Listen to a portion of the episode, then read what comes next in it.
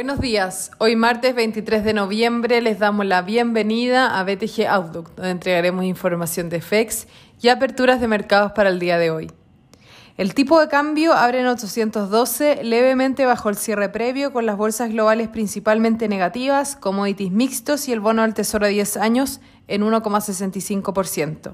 En el plano local, Ayer la Bolsa de Valores de Santiago registró su mayor incremento en 13 años, con el IPSA subiendo 9.69%. Adicionalmente, mañana se retoma el debate sobre el cuarto retiro de fondos de pensiones. En el plano internacional, Powell fue nombrado presidente de la Fed. El Eurostock 50 disminuye 0,61% y en Estados Unidos los futuros anticipan una apertura a la baja para el S&P 500 0,01 y el Nasdaq 0,18%.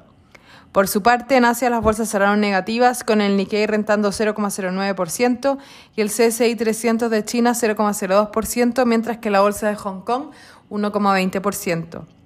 Los commodities transan mixtos, con el cobre avanzando 0,56% y el petróleo WTI 0,79% y el hierro 6,98%, ante apuestas de que China debe aumentar la producción de acero el próximo mes.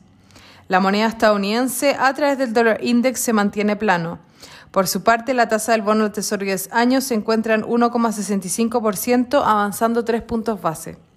En el plano local, ayer la Bolsa de Valores de Santiago registró su mayor incremento en 13 años. El IPSA subió un 9,69%, donde SMU, Aguas y AES tuvieron el mejor desempeño. Por otro lado, el debate del acuerdo al retiro de fondos de pensiones regresará el miércoles en comisión mixta. En el plano internacional, Powell fue nombrado presidente de la Fed. La próxima reunión de la Fed será el 14 y 15 de diciembre.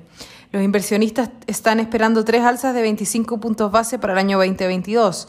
Por otro lado, hoy en la tarde Biden anunciará su contribución de ventas de reserva de crudo. Este es un asunto coordinado con otros países como India, China, Japón y Corea del Sur.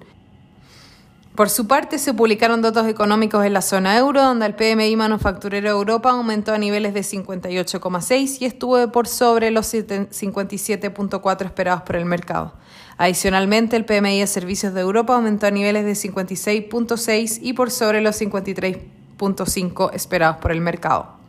El tipo de cambio opera en 800 días hasta ahora, con el dólar a nivel global plano, el cobre avanzando y las monedas emergentes mixtas.